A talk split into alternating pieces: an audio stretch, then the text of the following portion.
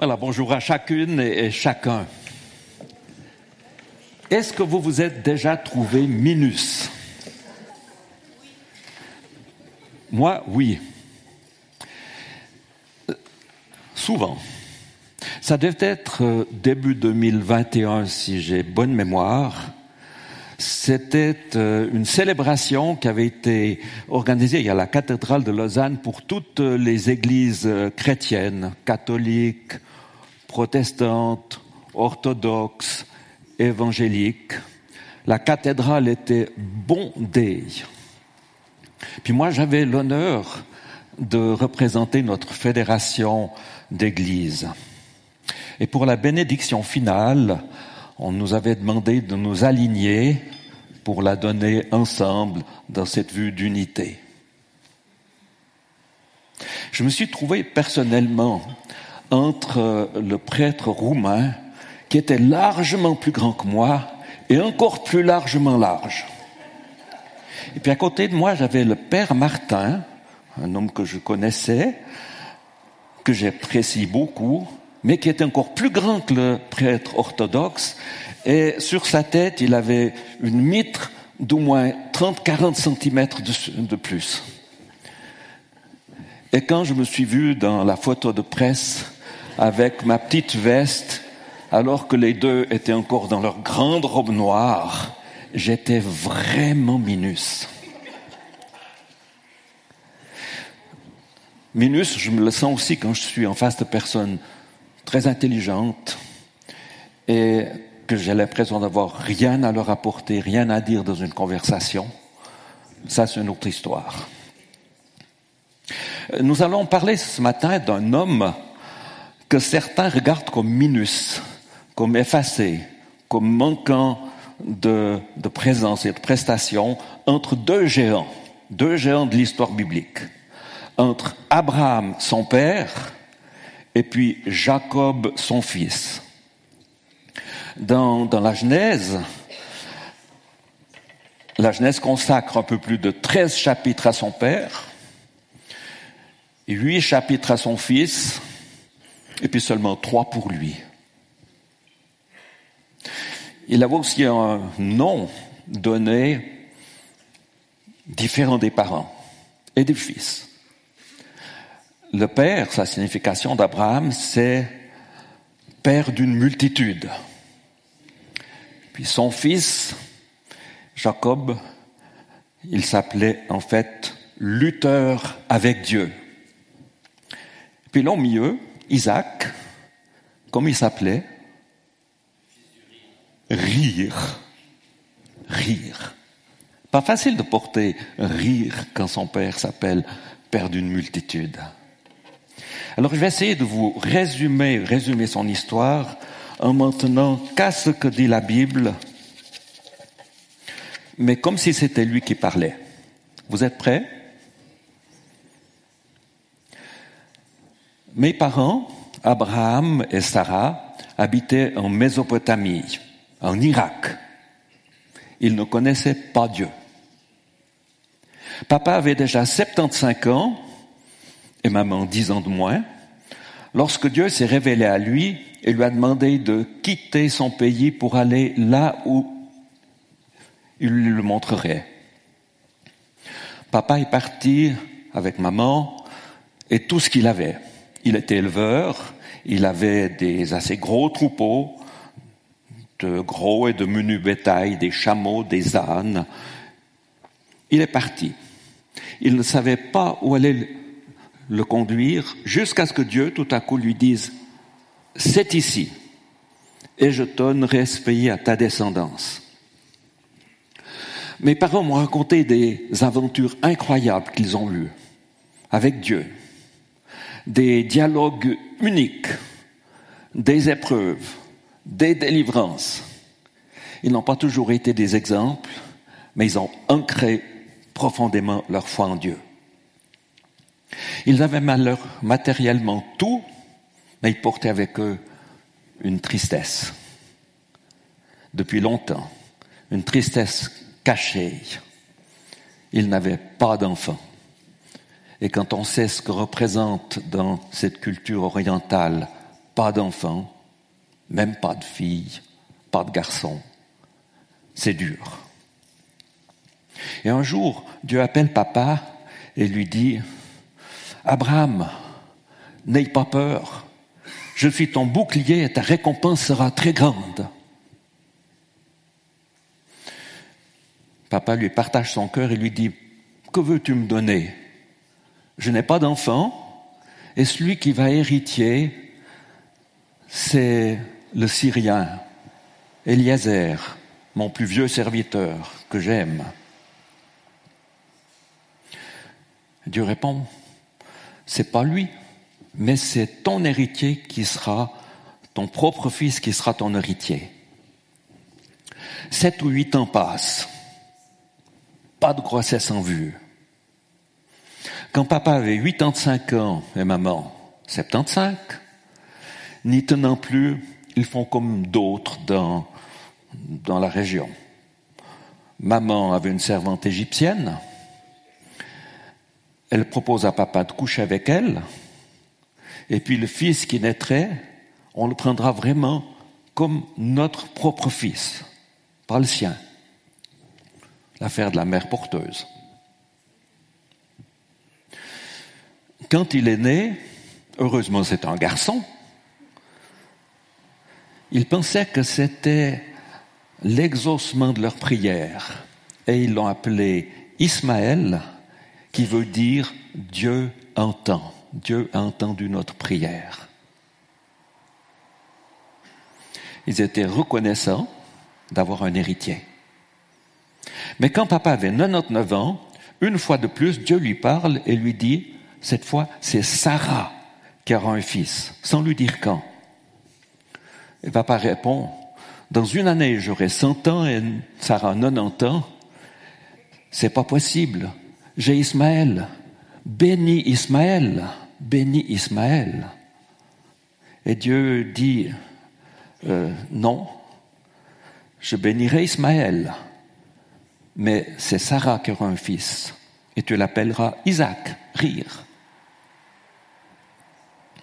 Très peu de temps après, Dieu envoie un ange pour euh, lui préciser, dans un an, Sarah aura un fils. Alors maman qui écoutait derrière euh, la porte, derrière la toile de tente, elle s'est mise à rire. Elle a dit, est-ce que je peux encore avoir un enfant? Puis l'ange lui dit, pourquoi tu ris? Rien n'est impossible à Dieu. Y aurait-il quelque chose d'étonnant que Dieu ne puisse pas faire? Et voilà, une année après, cadeau des cent ans de papa, c'est moi. Maman avait ri. Je pense que papa riait aussi de joie, de sorte que ce prénom rire était aussi quelque chose de significatif et d'heureux. Mais Ismaël, qui avait 14 ans, n'a pas apprécié ma naissance. Il sentait bien que je serais l'héritier principal et il n'a eu aucune tendresse avec moi, bien au contraire.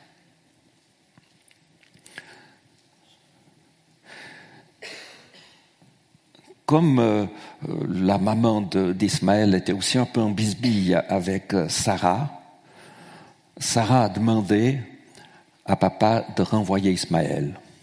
Bon, il faut dire que c'était lors d'une grande fête, une grande fête qui était une fois que j'étais sevré, et dans cette grande fête, maman a vu Ismaël rire.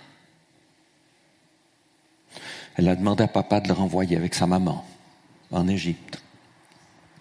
Papa d'abord n'a pas voulu, parce qu'il aimait Ismaël, parce qu'il avait prié pour lui.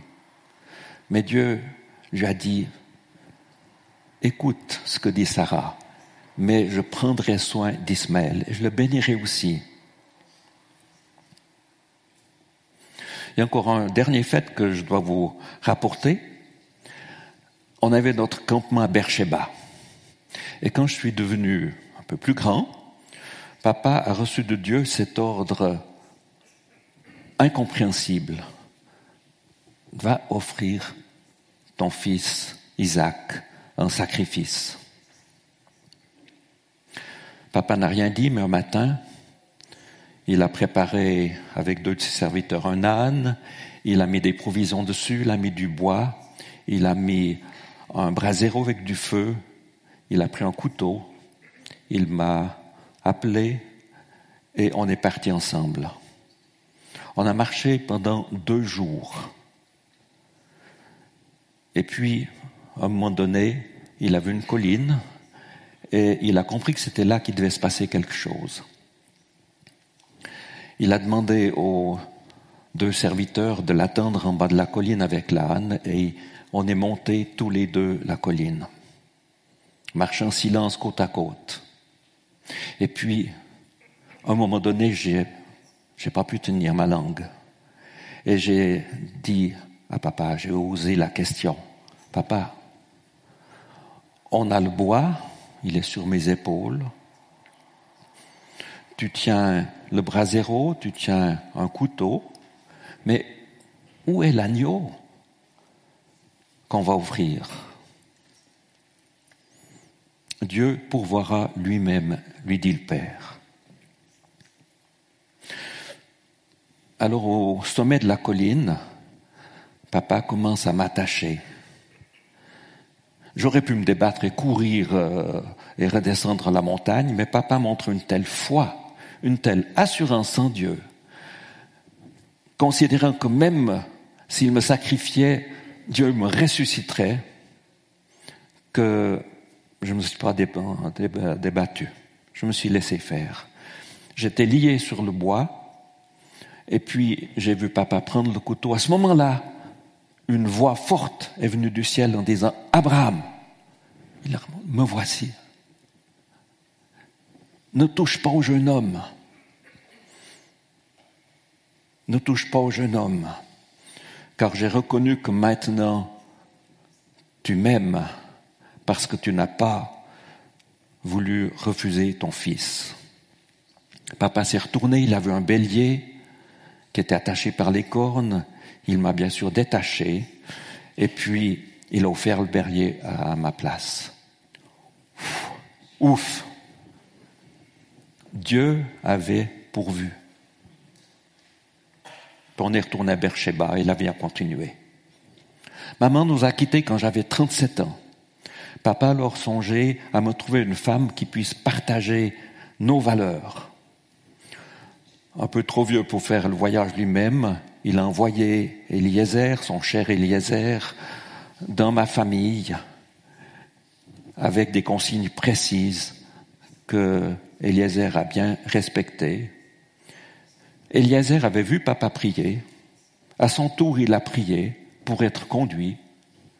Et il revient avec la jolie Rebecca comme anniversaire pour mes 40 ans. Je m'arrête ici dans, dans, le récit. Si ça vous a donné l'envie de lire l'ensemble du texte, j'ai déjà la moitié de la prédication qui est réussie. Lisez, vous verrez à quel point c'est profond, c'est émouvant, c'est intéressant, c'est stimulant. Genèse 12, et suivant.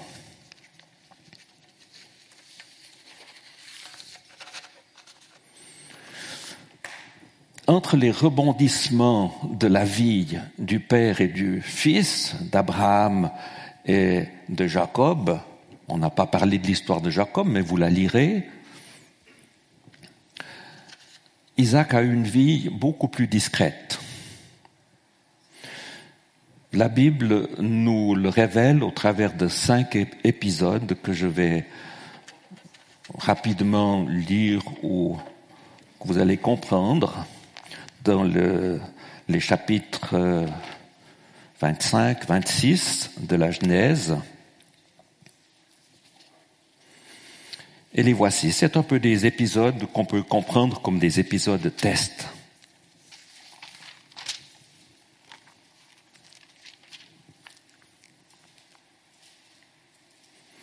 Genèse 26, verset 20. Isaac était âgé de 40 ans quand il prit pour femme Rebecca.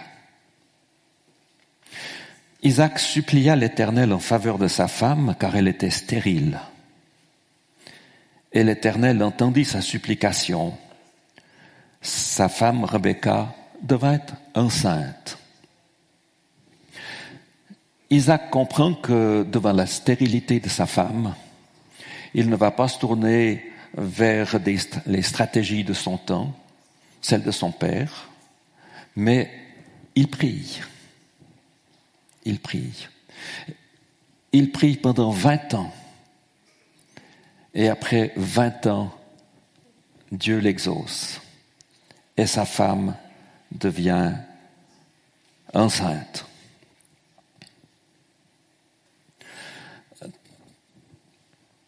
Les enfants se heurtaient dans son sein et elle dit, Qu'est-ce qui m'arrive?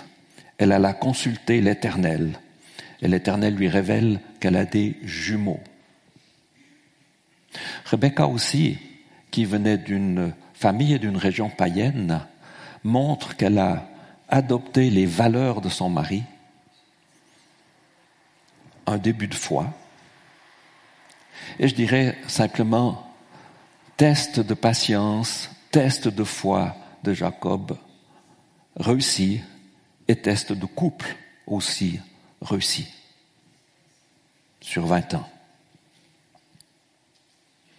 Maintenant, euh, Isaac a 75 ans et le deuxième épisode d'un test de famine. 26, chapitre 26. Il y eut une famine dans le pays, outre la première famine qui avait eu lieu au temps d'Abraham. Et Isaac alla vers Abimelech, roi des Philistins, à Guérard.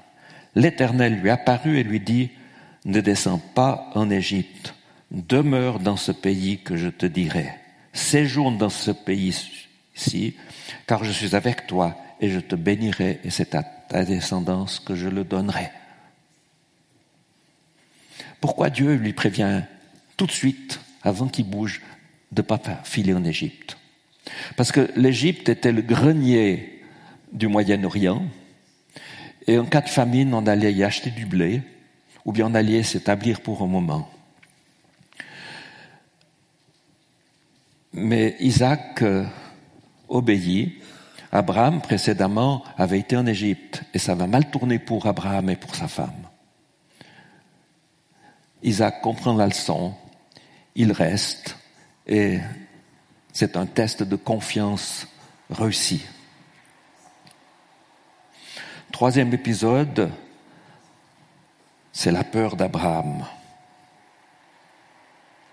Lorsque les gens de l'endroit où il était posaient des questions sur sa femme, il disait ⁇ C'est ma sœur ⁇ Il craignait de dire que c'était sa femme de peur d'être tué par les gens de l'endroit parce que Rebecca était belle. Oui, il avait de la chance, mais il avait peur. Il avait peur que pour sa vie, il avait peur qu'on lui pique sa femme et pour cela le tuer.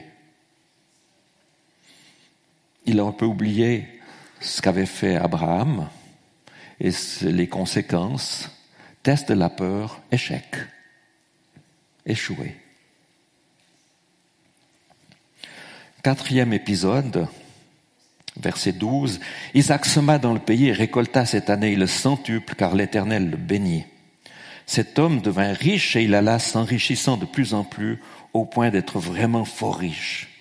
Il avait un cheptel de petits bétail, un cheptel de gros bétail, un grand nombre de serviteurs, aussi les Philistins devinrent jaloux de lui. Tous les puits qu'avaient creusés les serviteurs de son père au temps d'Abraham, les Philistins les comblèrent et les remplirent de terre. Le test de l'humilité, je dirais, le test aussi de la non-violence, parce que Isaac, qui était puissant, qui était puissant pour faire peur aux Philistins, Isaac se retire pour éviter le conflit. La suite nous dit qu'il va creuser d'autres puits, que les Philistins vont dire l'eau est à nous, même s'il n'est pas creusé.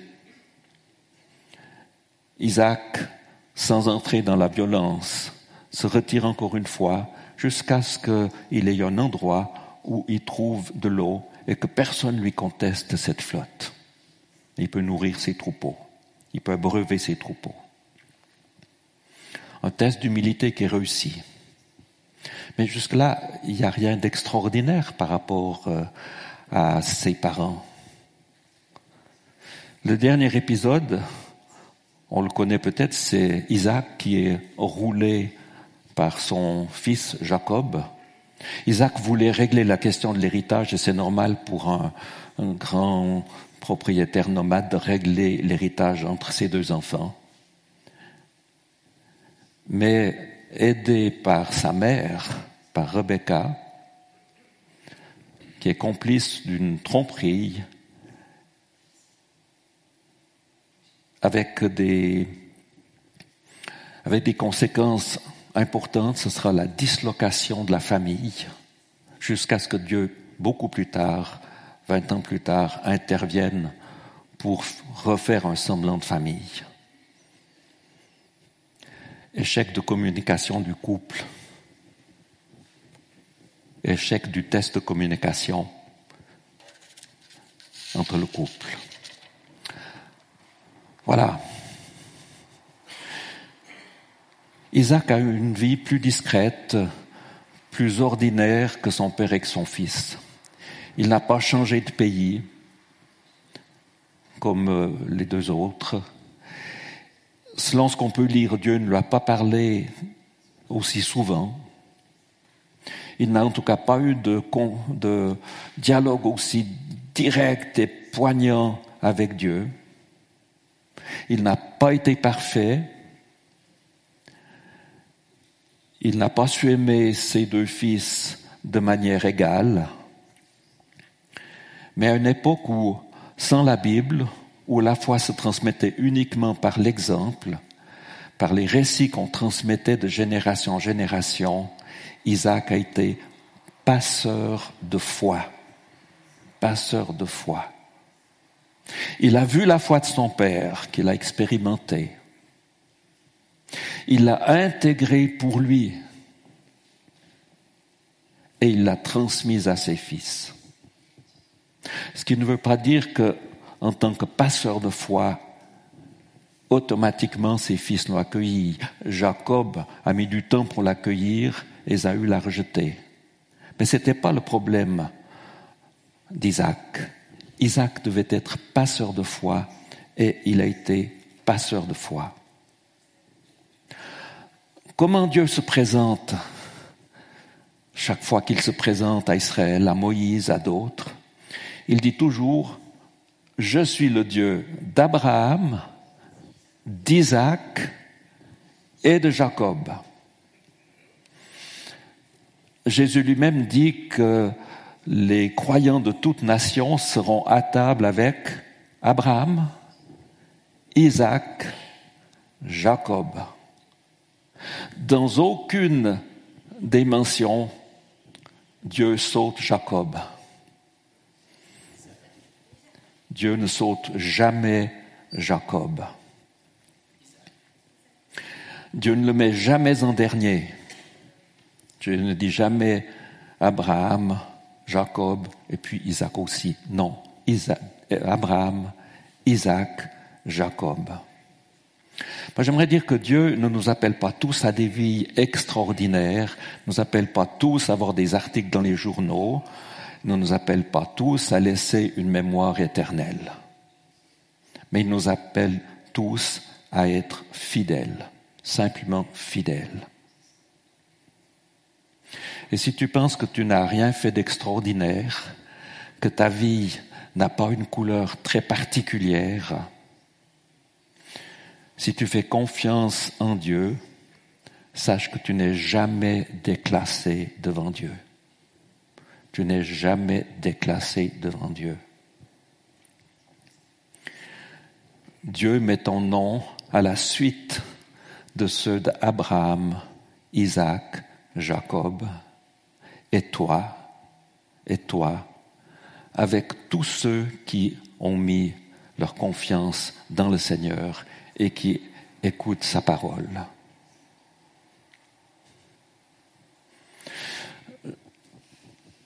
Dieu pourrait dire, je suis le Dieu des forts et je suis le Dieu des fragiles. Je suis le Dieu des entrepreneurs et puis je suis le Dieu des serviteurs. Je suis le Dieu des tests réussis je suis aussi le Dieu des tests ratés.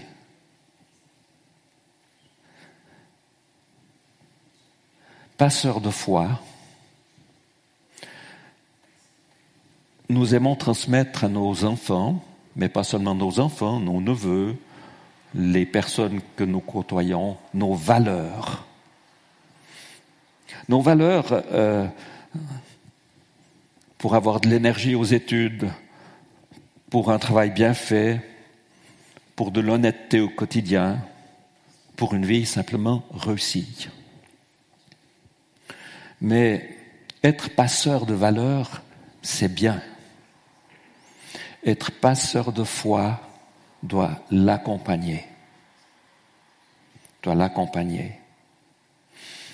Aujourd'hui, la Bible, elle est de moins en moins connue, elle est de moins en moins lue, elle est de moins en moins respectée, et aussi parce que pour nous tous, on a aujourd'hui Internet qui nous fournit tant de données, et puis demain, ou déjà aujourd'hui, cet après-midi, nous avons l'intelligence artificielle.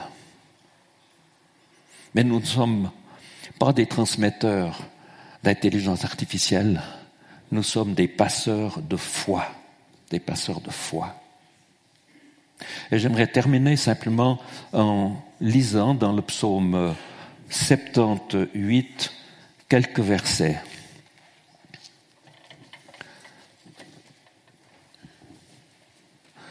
Ce que nos pères nous ont raconté, nous n'allons pas le cacher à nos fils.